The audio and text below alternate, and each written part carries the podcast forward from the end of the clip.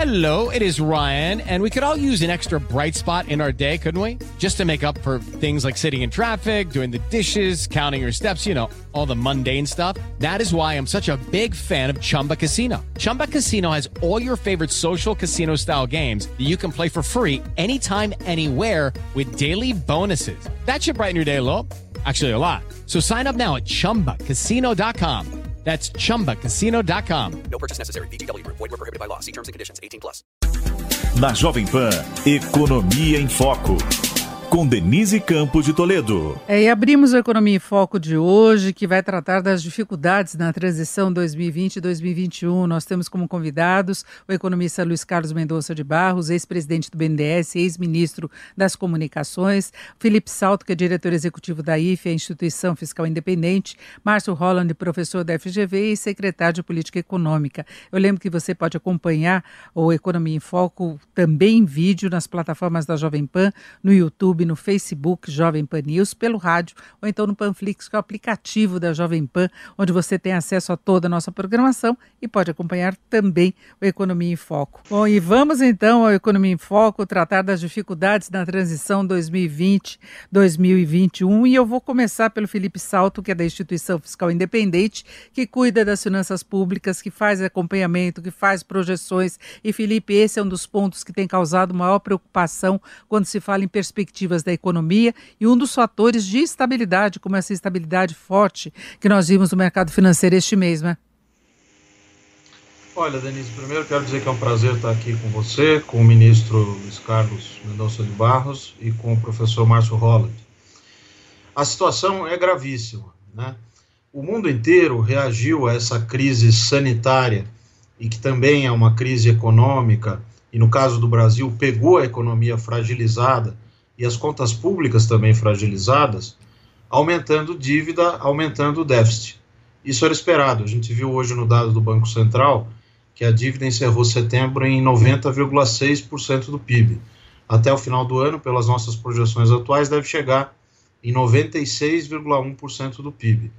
O que, que, é fundamental nesse momento? Por que está esse alvoroço no mercado, essa dificuldade do Tesouro de fazer a gestão da dívida?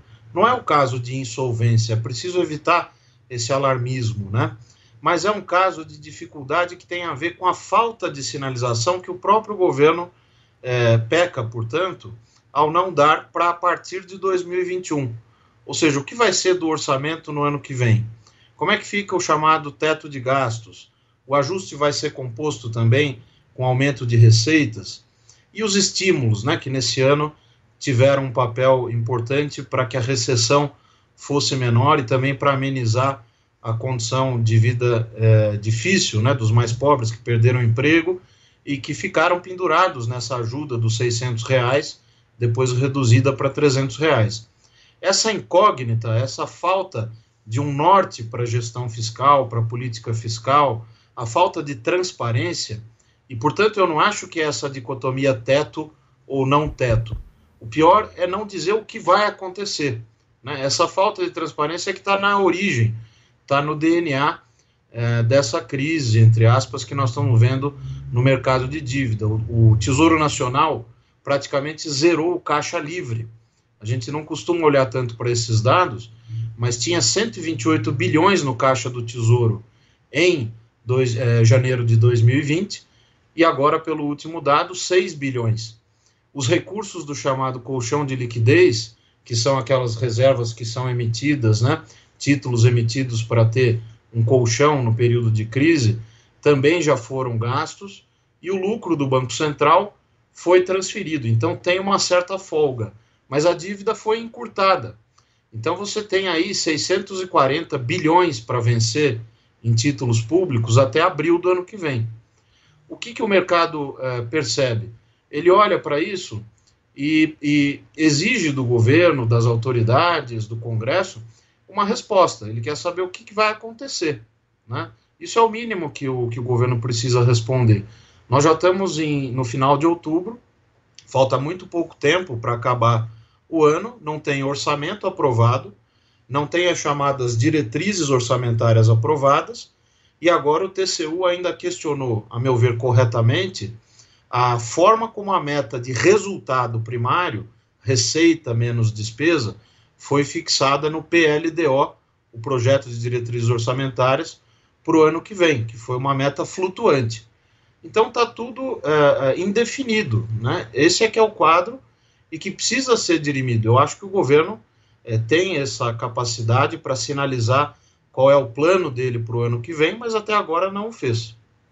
Agora, doutor Luiz Carlos, o senhor também andou questionando a política de juros nesta semana e a gente tem visto, em função de todo esse cenário colocado pelo Felipe Salto, que há uma pressão na curva de juros, o mercado cobrando mais, tem uma questão de risco embutida nessas operações, enquanto isso o Banco Central mantém a Selic em 2% ao ano, que é o menor patamar já registrado. Eu queria a sua avaliação em relação à questão fiscal, mas também política monetária.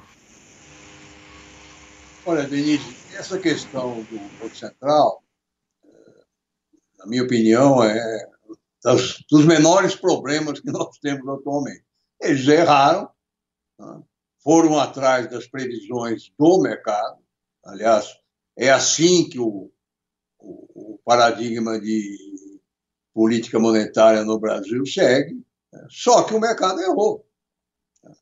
Errou, fez uma avaliação da recuperação econômica muito mais lenta do que está acontecendo. E só que o mercado tem que dar satisfação para ninguém. A hora que eles perceberam isso, eles mudaram a curva de, de inflação para frente e deixaram o Banco Central sozinho.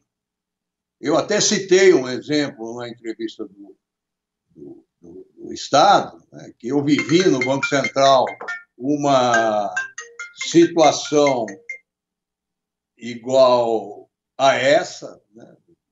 o Banco Central fez um erro através de uma circular que estava errada, uh, isso lá atrás, quando eu era bastante jovem, e ficou essa discussão se voltava atrás e corrigia o erro ou se mantinha o erro porque o Banco Central não era.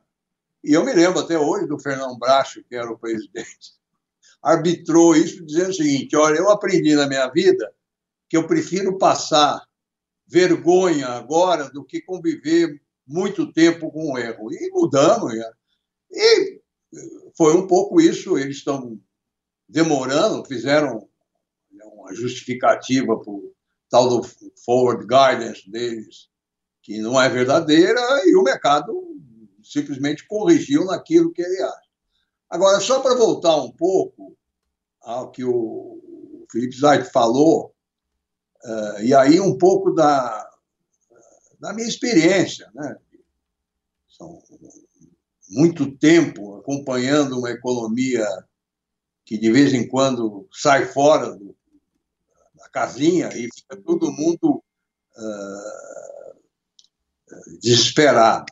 Né? Quer dizer, esta incapacidade do governo uh, ter uma mensagem clara né, do que ele vai fazer para frente para uh, tratar da questão fiscal depois que a economia uh, tenha recuperado praticamente tudo, e isso é o que vai acontecer, ele vem de problemas que não têm nada a ver com a economia.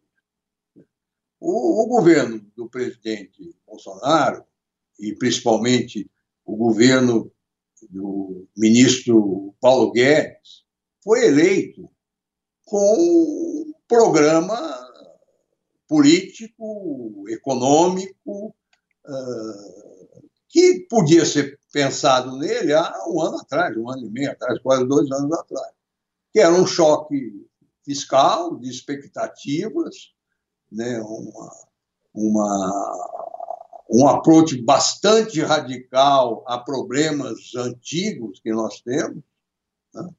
E o governo foi obrigado a mudar esse, esse, essa agenda né, ao longo do tempo. E mudou corretamente, né? porque eh, se rendeu ao fato de que na democracia brasileira com o Congresso, com a Constituição que a gente tem, tem que haver uma parceria entre o Executivo e o Congresso.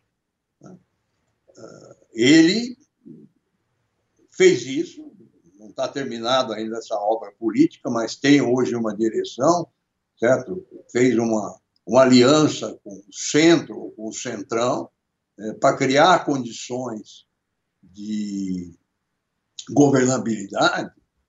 Só que ele não percebeu, principalmente o ministro Paulo Guedes, né? ele não percebeu que esse ajuste político não permite mais a agenda econômica que se tinha no começo. E que essa agenda econômica terá que ser alterada. Né? Terá que ser mais humilde né, nas suas proposições. Por quê? Porque toda ela vai ter que passar pelo Congresso. E eu fico angustiado com o Paulo Guedes, que ele ainda não conseguiu acalmar o espírito. Ele ainda, às vezes, pensa que tem um mandato que ele não tem mais. E com isso passa essa, essa imagem de não saber o que, o que vai fazer. No fundo, o governo tem, no seu quadro econômico, gente competente para traçar um, plano de tratar, principalmente da questão fiscal, é, junto com o Congresso. Mas não é mais a, a, aquela expectativa que se tinha antes. E o, e, o, e o ministro não consegue entender essa restrição que ele tem hoje. Quer dizer, vim falar, por mais errado que tenha sido a repercussão, de privatização do SUS, é realmente um sinal de que não, não percebeu ainda isso. Então, nós temos um, um problema sério, porque o governo vai ter que reescrever o seu programa de combate à questão fiscal e que isso vai uh, levar mais tempo e, e o governo vai ser obrigado a romper com mais um dos seus paradigmas em que foi eleito, que vai ter que ter aumento da carga tributária. Só que vai ter que ser feito de uma maneira inteligente. Então, enquanto nós não saímos dessa armadilha política o mercado vai ficar tendo xilique de tempo em tempo. Não tem outro jeito. E agora eu quero saber de Márcio Holland, sua avaliação do atual cenário. Então, Denise, eu estava falando da, da, das duas avaliações que eu vi agora, né, tanto do Felipe quanto do Luiz, são avaliações extremamente pertinentes. Né, da parte do Felipe, essa preocupação que está recorrente entre os economistas em geral, que é a preocupação da falta de coordenação, da falta de transparência, da falta de estratégia, né? Isso incomoda tanto quanto o problema fiscal, né? Você deu agora há pouco aqui os grandes números do resultado fiscal de setembro e são impressionantes, sem dúvida nenhuma, né? O Brasil está caminhando aí para ter um déficit primário de mais de 12% do PIB, a dívida brasileira bruta rondando na casa de 100% do PIB. Os cenários mais otimistas dessa dívida é, indicam que ela vai ficar na casa dos 100% do PIB por um bom tempo, e há uns cenários até mais pessimistas mostrando que ela pode chegar a 130%, por exemplo. Traduzindo, nós não estamos vivendo uma situação muito fácil na questão fiscal, é, tem todo esse debate sobre o teto de gastos, tem todo o debate sobre a regra do ouro, sobre o orçamento de guerra que o governo colocou, o que fazer com o auxílio emergencial. Nós estamos com uma, uma tonelada de problemas em ebulição e não há, por parte do governo, uma estratégia sobre isso. Né? Ah, não é necessariamente só o problema em si, é, como disse muito bem o Felipe, mas o que causa inquietude, o que causa uma certa apreensão de todos nós, analistas, mercado, investidores internacionais, investidores produtivos domésticos, é exatamente a falta dessa estratégia. Como é que a gente vai é, transitar de um déficit é, primário da ordem de 12% do PIB para um déficit menor o ano que vem? É, vai ter aumento de carga tributária, como diz o Luiz, vem como esse aumento de carga tributária, é, vai ter um corte de despesas, vai vir via PEC emergencial. Essa PEC emergencial, é, de fato, tem condições de ser aprovada esse ano, junto com o orçamento, é, de modo que a gente consegue ter um fôlego aí de corte de gastos é, para poder fazer essa travessia. Nada disso está claro. Na verdade, é, o problema mais sério ainda do que a falta de estratégia é o adiamento da discussão e o adiamento de decisão, dado inclusive as eleições que tem aí tanto o, o, o presidente do Congresso quanto o próprio ministro é, manifesta claramente ah, o adiamento das decisões sobre esses temas para pós-eleição, o que vai dar um período de tempo muito curto, de dezembro para janeiro. Né? E tem colegas até falando algo muito interessante, Denise. É como se a gente estivesse vivendo um mundo binário, né? Pode dar tudo, né? Pode acontecer tudo na final deste ano. A gente pode conseguir aprovar a reforma administrativa, aprovar a PEC emergencial, conseguir conduzir uma boa proposta de orçamento e, ao mesmo tempo, voltar regras é, de metas fiscais para o ano que vem, mas podemos, inclusive, simplesmente não conseguir fazer grande coisa, o que vai ser uma catástrofe. Né? Com aquilo que o Felipe falou, com 240 bilhões de reais vencendo no início do ano que vem de dívida, certamente nós vamos ter um 2021 neste cenário ainda pior, mesmo sem, imagina o cenário, sem a situação que a gente viveu da pandemia.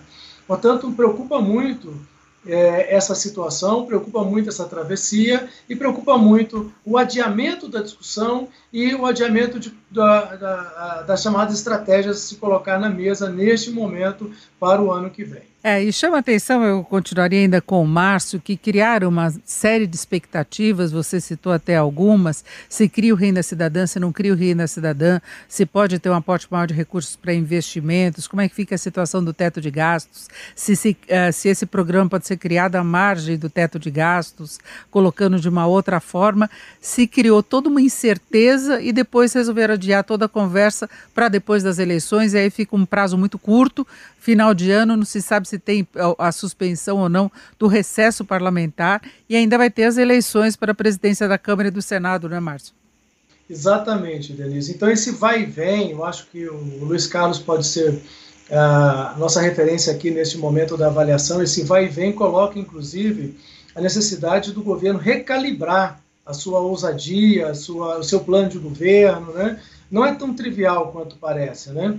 Uh, mexer no Bolsa Família não é tão simples quanto parece. O Bolsa Família tem condicionalidade de acesso à escola em geral. Você não pode vir acoplar o Bolsa Família no seguro, auxílio, no abono salarial, no seguro-desemprego, no seguro-defeso. São programas diferentes, com características diferentes, com público-alvo diferente. Por exemplo, o abono salarial, inclusive, nem é recurso que você pode usar o ano que vem, porque esse recurso já está predeterminado esse ano, que será pago o ano que vem àqueles que têm direito esse ano. Eu nem estou discutindo se eu gosto ou não do programa, apenas um problema de pragmatismo. Né? Ah, ao mesmo tempo, nós temos um problema muito sério que é, é esse ano nós gastamos, o Felipe poderia confirmar os grandes números aqui para gente, nós gastamos mais de 300, devemos gastar mais de 320 bilhões de reais com auxílio emergencial. E tudo indica que nós vamos precisar de um auxílio emergencial o ano que vem. Qual o tamanho dele?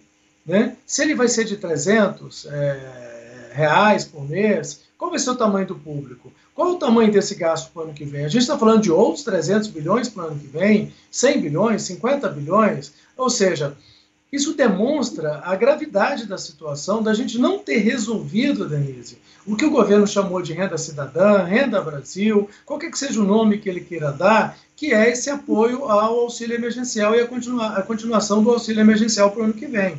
Então, ele, esse plano de voo é impressionante como é, nós estamos sobrevoando o oceano sem plano de voo e provavelmente sem turbinas. Então é um negócio assustador, né? Quer dizer, está faltando iniciativa do governo de tomar decisões. Aí eu vou seguir a linha do Luiz Carlos, né? mais pragmática, mais calibrada com a realidade atual e a situação com que a gente está vivendo é, para o Brasil neste momento.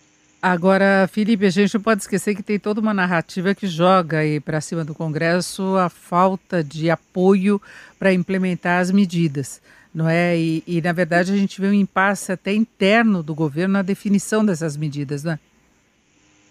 Olha, como disse o ministro Luiz Carlos, o ponto é que é preciso haver uma relação de maior proximidade, de articulação entre o Congresso e o Executivo. Agora, a função precípua, Denise, de zelar pelo equilíbrio macrofiscal, de tratar de crescimento, de tratar de ajuste fiscal, de corte de gastos é do Poder Executivo, sempre foi assim.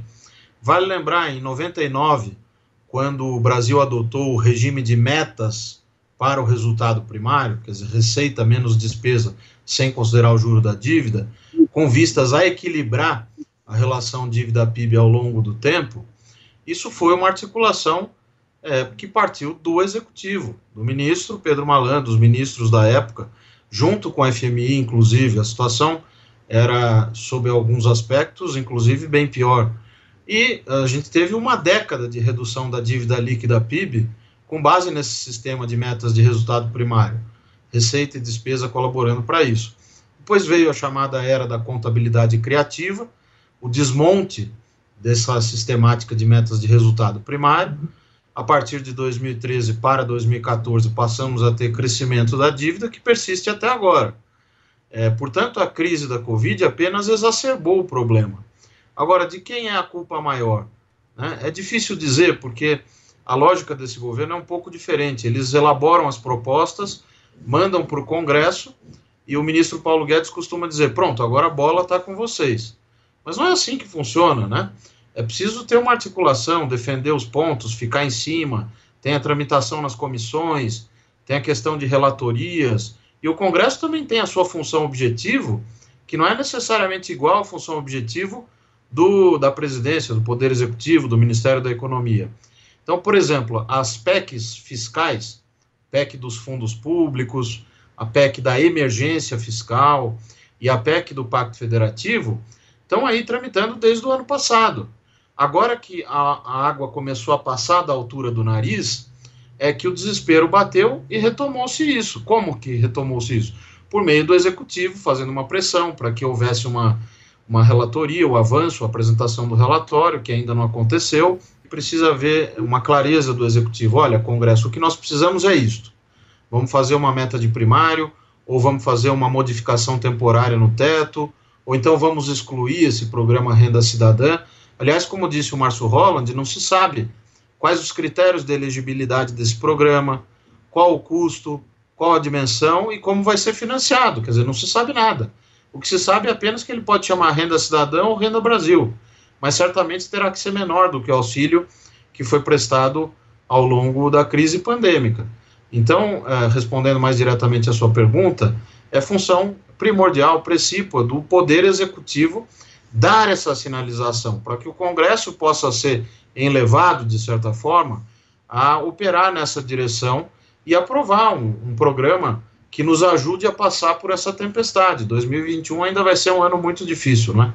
Ah, agora, doutor Luiz Carlos, pela sua experiência até atuando no governo, como é que o senhor vê essa situação de impasse que nós temos hoje em relação a uma condição fundamental, que é, é uma sinalização, um programa crível de gestão das finanças públicas? Se sabe de todas as consequências negativas ah, dessa indefinição que a gente tem visto, ah, falta um encaminhamento mais positivo para o Congresso, o governo buscou apoio do Centrão, então teria uma base de apoio maior no Congresso. Isso, na prática, não está se revertendo numa agilidade maior na implementação da agenda, em se estabelecer, inclusive, prioridades. O que o senhor acha que levou a isso? Tudo bem que a pandemia bagunçou todo o programa econômico, mas qual seria o problema de fundo nessa situação?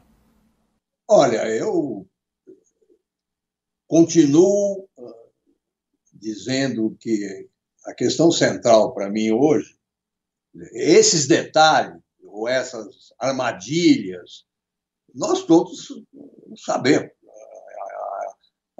A imprensa brasileira, o, o mercado tem, ainda mais agora com essas possibilidades aí de live, né, nós temos um grande debate. Não há dúvida sobre o que tem que fazer. Certo? E o governo tem na equipe deles gente eh, também capacitada pela sua formação, pela sua experiência, uh, entender o que está acontecendo. Né? O que eu volto a insistir é que o plano de voo que esse pessoal tinha não é mais possível. Né? E o presidente já sinalizou que ele tem um certo espaço para bancar medidas assim mais duras, né? Mas esse espaço diminuiu muito.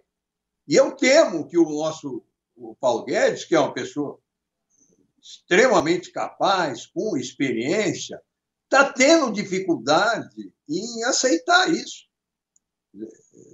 Ainda ele tem na cabeça dele um pedaço da ação do governo que era talvez é, o que se esperasse há dois anos atrás. Mas hoje não é mais possível, por várias razões. Uma, a pandemia certo? realmente estragou de uma forma, na linha do tempo, muito longa, toda a questão fiscal brasileira. E é uma coisa interessante, porque, do ponto de vista da eficiência da ação no combate à, à, à recessão, o Brasil foi muito bem. Foi muito bem. Eu estava vendo hoje a previsão aqui em São Paulo da queda do PIB esse ano, é 1% de queda. Né? Por quê? Porque a economia paulista é uma economia mais equilibrada. A indústria é importante aqui. A indústria foi um dos setores que respondeu mais rápido, inclusive por causa da, da própria taxa de câmbio. Né? Então, eu acho interessante porque eu tenho momentos em que eu tenho assim um grande entusiasmo com o que foi feito na economia eh, nesse período todo. Certo? Realmente, o Brasil deu um exemplo de como é que se monta um programa de estímulo para uma recessão uh, do tamanho que a gente teve. Certo?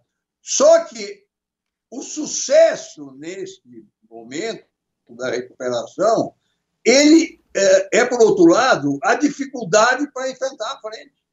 Eu também acho acho que foi o Felipe que falou isso, o ano que vem ainda vai precisar de algum estímulo, certo? Principalmente uh, no pessoal de mais baixa renda, dizer, para que a gente possa engatar definitivamente num ciclo econômico de crescimento. Ciclo nosso, 3%, 3,5% no máximo.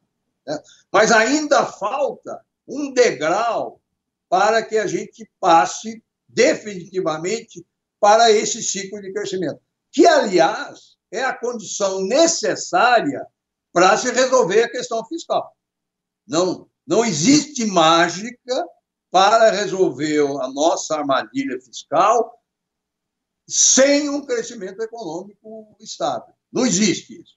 Quem tiver achando que existe mecanismo de fazer isso, pode tirar o cavalinho da chuva. E não existe. Só que para, minha avaliação, para se entrar num ciclo estável de crescimento, talvez falte ainda o ano que vem um estímulo, né? seja lá Bolsa Família, para que possa fazer essa passagem do bastão de uma recessão profunda que está em processo de recuperação para um ciclo econômico normal. É uma armadilha que todos os países do mundo estão enfrentando. Né? Por sorte nossa, ou por mérito, é, a nossa pós-pandemia está sendo muito mais suave e favorável do que está acontecendo nos Estados Unidos e na Europa. Né? Então, isso permite uma certa uh, capacidade de refazer um programa. E nós temos que olhar um programa de pelo menos cinco anos, certo? Para retomar a trajetória de déficit primário, que nós sabemos é fundamental, ainda mais agora com a dívida crescendo, para um país como o nosso. Mas o governo ele não está conseguindo nem transitar de um plano, de um programa econômico com que ele foi eleito, para um programa econômico que incorpore, ao mesmo tempo, a crise que nós tivemos e essa necessidade de trabalhar junto com o Centrão no Congresso. São os dois grandes limites que nós temos. O mercado financeiro, como sempre, vive no mundo dele. vive no mundo ideal e que a política não existe. Né? E ficam demandando eh, eh, soluções que não são possíveis. Por isso que nessa hora é uma hora das pessoas terem um pouco de eh, capacidade de entender a situação política que nós estamos. Né? E, e, e, isso ainda não está definido. Se perguntar para mim qual é o cenário que eu acho que vai ter o ano que vem, eu não tenho certeza. O que eu tenho certeza é porque eu já vivi pessoalmente no governo e no, no mercado situações quase tão críticas como a nós vivemos, e a sociedade brasileira sempre acabou eh, conseguindo energia, não sei da onde, certo? Para estabelecer um programa adequado, não é o ideal, não é o que todo mundo gostaria de ter, mas um programa politicamente viável que faça essa transição para um, um futuro um pouco melhor. Não adianta. Né? Eu, eu, eu, eu, sinceramente, eu me divirto muito com eh, certas colocações. O, Felipe, como é, eu gosto muito dele, eu sou até menos, eu sou mais condescendente que ele. Mas, pelo amor de Deus, acordem para a realidade que nós estamos vivendo. Certo? E temos que sugerir, ajudar a que se faça correndo e meio no sufoco uma agenda intermediária para nos levar até uma situação de ciclo econômico mais favorável. Eu já quero deixar uma questão para a gente discutir depois, que durante a pandemia, o governo, como o doutor Luiz Carlos ressaltou, teve muito sucesso em minimizar os danos provocados pela pandemia. Só que isso criou uma outra condição política muito focada em populismo não é? Que é você ajudar, que você conceder recursos, é, você ter uma interferência direta na economia que vai na contramão da política liberal que Paulo Guedes pretendia implementar e que foi uma das bandeiras do governo. E durante esse período também houve uma proximidade muito maior com o Centrão, que já tem uma postura uh, mais desenvolvimentista e não focada em ajuste fiscal, em políticas contracionistas e algumas condições. Então a gente talvez tenha uma divisão política que eles não estão conseguindo lidar corretamente, que interfere nessa condição de redefinição de política econômica. Que eu volto com o Márcio dessa condição política que mudou depois da pandemia. Né? Nós tínhamos uma política econômica liberal, né, focada em privatizações, diminuição do tamanho do Estado, várias iniciativas nesse sentido, e era a direção que se pretendia seguir. Ah, durante a pandemia, houve necessidade de uma intervenção forte do governo, que produziu resultados em termos de popularidade. O governo se aproximou mais do Centrão, até tentando reforçar a base de apoio no Congresso, e aí, de repente, a condição política é diferente para a implementação da política econômica. Márcio, como é que você vê essa divisão que nós temos hoje internamente no governo? O que você acha que pode sair disso? É, Denise, é, eu penso o seguinte: primeiro, a agenda que você chama de liberal, é, na verdade, para mim, é uma, uma, agenda de necessidade do país, né?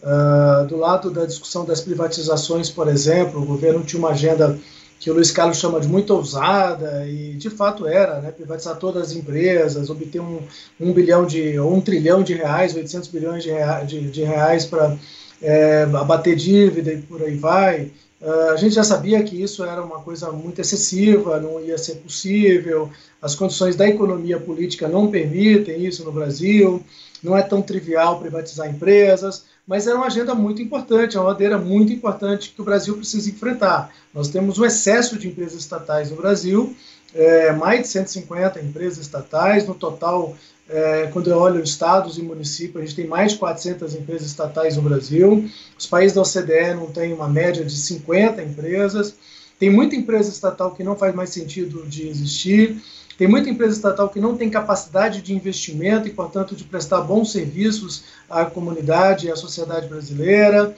E tem muita empresa estatal que já não é mais estatal, né? como, por exemplo, o Banco do Brasil. O Banco do Brasil tem quase que um pedigree privado, né?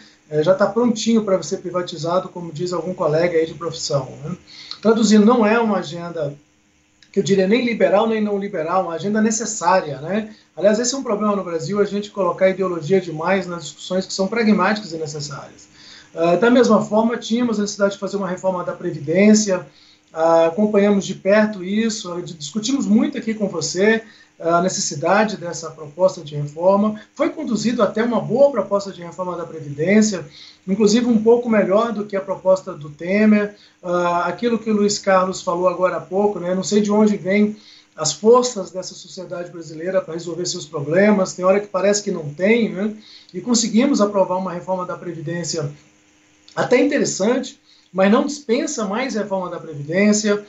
É, o Brasil também precisa conduzir reforma administrativa, reforma do Estado, reforma política, é, a própria PEC emergencial, que já foi conduzida, para o, levada para o Congresso o ano passado, também tem um espírito muito importante de flexibilização da estrutura de gastos quando necessário. Ficou lá meio que dormente, adormecida, e agora ressuscita por conta da pandemia. Traduzindo, é uma agenda muito pertinente, muito adequada, que o Brasil precisa enfrentar, nem que dure mais tempo do que o previsto pelo governo. Né? Infelizmente, a pandemia da Covid-19 adiou isso, alterou várias estruturas, né? alterou a estrutura fiscal brasileira, a capacidade de investimento do Estado, alterou uh, todo o cenário de endividamento público, o cenário fiscal, e é sobre isso que a gente tem que enfrentar agora. Então, existe, eu prefiro apostar em pragmatismo, não em ideologismo. Né? Não sei se isso é liberal ou não liberal, mas a gente precisa reconduzir o assunto de responsabilidade fiscal e voltar a ter equilíbrio fiscal. Quais são as armas para isso? E aí eu ouvi também dos meus colegas algo que também me conforta, que no governo tem também gente qualificada, gente que sabe o que está acontecendo, o secretário do Tesouro sabe muito bem essa situação, é, sabe muito bem o que é preciso fazer. É, nós temos o Felipe Salto ali na Instituição Fiscal Independente fazendo um magnífico trabalho com cenários, mostrando também ah, para o próprio Congresso né, a necessidade, a urgência de fazer ajustes na direção de recuperar a situação fiscal brasileira. A situação fiscal brasileira é extremamente importante para dar previsibilidade aos investimentos, para voltar a termos mais confiança no futuro da economia brasileira e para voltar a termos, inclusive, uma âncora fiscal para evitar que o Banco Central exacerbe em sua política monetária. Então, é algo muito importante que a gente precisa ter neste momento. Então, voltando à sua pergunta, neste momento, é, respeitando o pragmatismo e acreditando no Congresso Nacional da forma como ele atuou, quando da reforma trabalhista, quando da reforma da Previdência, quando da, da, da PEC do teto de gastos, é conduzir agora no final do ano duas grandes reformas que são extremamente essenciais para o ano que vem que é a reforma administrativa, e a PEC emergencial. Eu acho que querer ousadia de propor mais coisa no final do ano e algo que não está equalizado, como reforma tributária, da forma como está na comissão mista, eu acho muito temerário. Eu, eu acredito muito nesse pragmatismo do Congresso, acredito no pragmatismo do governo neste momento, é o que, é o que me resta, né, Denise? Portanto, não é uma mudança de ideologia de política econômica, é muito mais a necessidade de se adaptar a uma situação real que a gente está vivendo. E eu diria, que bom que o governo e o Congresso estejam negociando, que bom que o governo esteja negociando, que seja com o Centrão e buscando base política para conduzir isso. É tudo que nós precisamos. Agora, Felipe Salto, você acha que caberia o Reino Cidadã nessa agenda colocada pelo Márcio Holland? É auxílio demais para quem está na situação que nós estamos. Não acho que. Eu, o que eu acho que existe ainda é uma certa necessidade de um segundo programa do tipo renda cidadã, seja lá como chama, para uh, fazer uma transição com, principalmente com esse pessoal de renda mais baixa. Né? Porque se há um setor que ainda está atrasado nesse processo de recuperação, é exatamente tudo relacionado com a, o mercado informal. Você veja, o mercado formal ele já deu sinais claros de que há um, uma, uma, uma, tendência quase que já estabelecida. Certo? Certamente vai haver alguma redução um pouco mais para frente, porque os estímulos terminam, mas a, a própria economia pegou no grego. Certo? A própria economia agora tem uma certa arrasto natural. É, eu estava até comentando hoje, não sei se vocês viram a estatística aqui do, do SEAD sobre o, o PIB de paulista né, de, de setembro e a previsão deles para o ano todo, é, é o PIB de São Paulo pode terminar o ano 1% abaixo do PIB de, dois, de 2019. Né? o que seria uma coisa extraordinária, porque a própria China, com a recuperação, vai uh, ter alguma coisa com 1 ou 2% positivo. Né? Quer dizer, por isso que eu estou dizendo, nota 9,5 né, para este programa keynesiano que foi realizado aqui no Brasil. Né? E que precisa de talvez de algum algum programa para o ano que vem, bem mais restrito. Né? E a outra coisa, a outra questão que a gente tem que também olhar, olha o crescimento do crédito no Brasil. Você tem uma série de indicadores né, que, quando colocado um junto do outro, te dão um quadro bem mais otimista da, da, da, recuperação. O mercado, como fica olhando aí para o cliff fiscal e fica com medo, certo? Acaba não percebendo esse tipo de coisa. Mas isso aconteceu. Né?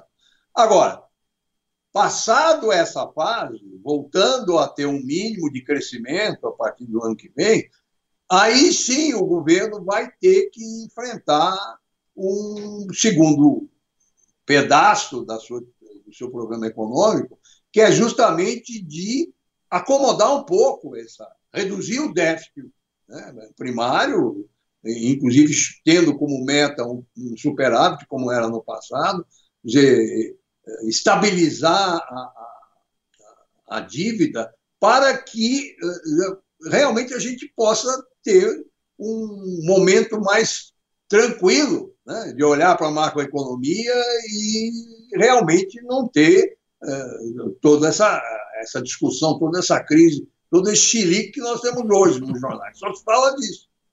Né? Agora, a minha impressão, é, e eu tenho lido sobre essa questão também no exterior, né, na Europa principalmente, é que uma vez vencido essa crise dessa recessão e da pandemia, e vai ser vencido, porque uma vacina vai acabar aparecendo, né?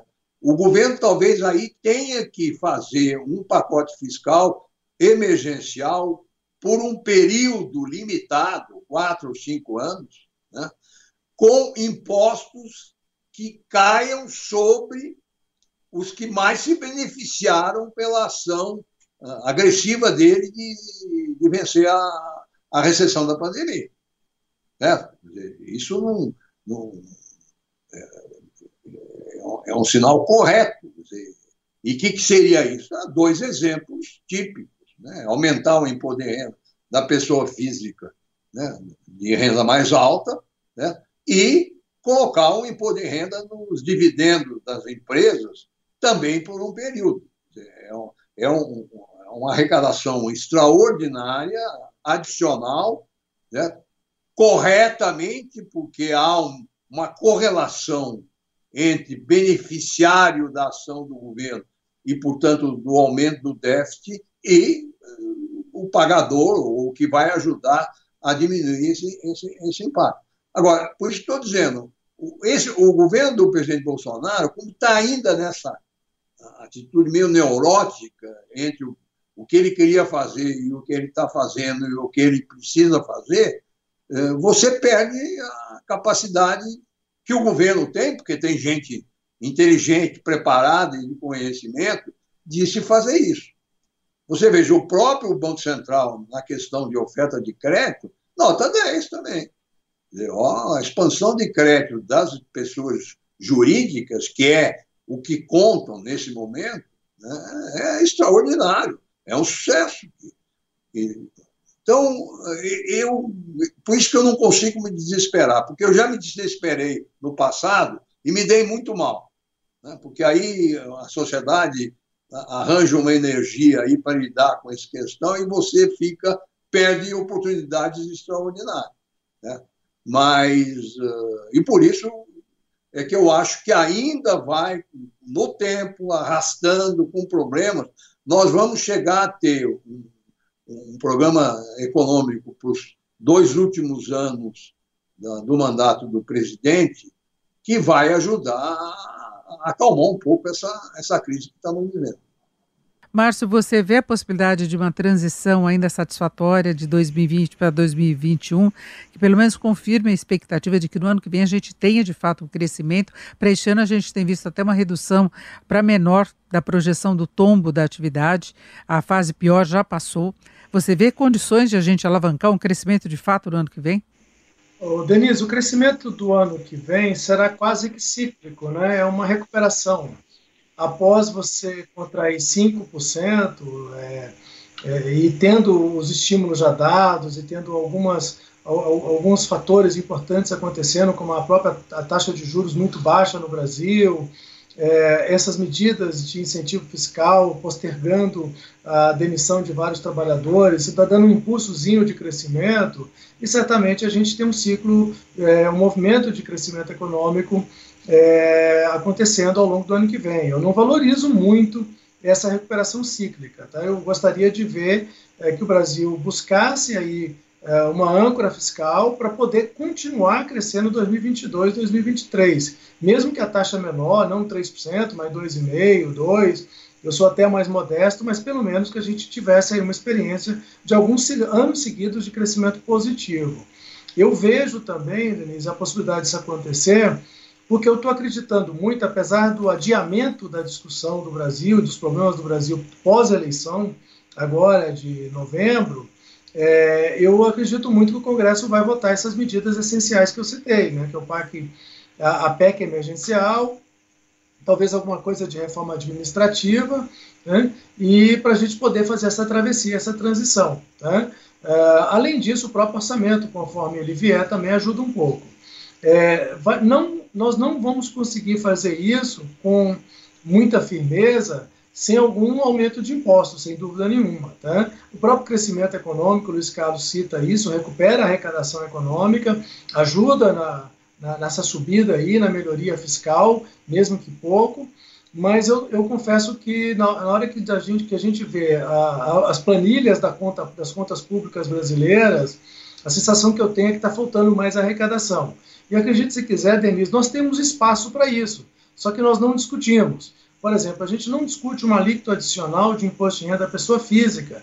A gente parou naquela 27,5 para quem ganha é, acima de 4 mil e alguma coisa, mas a gente não discute um alíquota adicional de 30%, 32%, 33%. Uh, da mesma forma, a gente não consegue discutir é, por que, que a arrecadação de TR no Brasil é tão baixa, tão insignificante. Isso chega a ser irresponsável num país do tamanho do Brasil. Uh, traduzindo, tem espaços para aumentar a tributação e a carga tributária em setores que são altamente subtributados no Brasil para ajudar nesse processo. Tá? Traduzindo, existe margens de possibilidade e eu acho que o governo está caminhando agora com o Centrão, portanto é politicamente viável. Eu estou com uma mensagem positiva aqui é, nessa, nessa nossa, nesse nosso evento de hoje, de que eu estou acreditando que vai ser possível fazer essa travessia sem, sem grande sofrimento. Bom, então é isso. Apesar de todas as dificuldades que temos no caminho, eu acho que a, a, sinalização final é que temos oportunidade sim de fazer uma boa transição de 2020 para 2021 foi esse o tema de hoje do Economia em Foco, que contou com a participação do economista Luiz Carlos Mendonça de Barros, ex-presidente do BNDES, ex-ministro das Comunicações, Felipe Salto, que é diretor executivo da IFE, Instituição Fiscal Independente, e o Márcio Holland, ex-secretário de Política Econômica, professor da FGV. Muito obrigada aos três que participaram aqui do Economia em Foco e muito obrigada a você que esteve com a gente até agora. Eu lembro que a íntegra do nosso debate, do nosso programa, fica nas plataformas da Jovem Pan. Bom final de semana. Na Jovem Pan, Economia em Foco. Com Denise Campos de Toledo.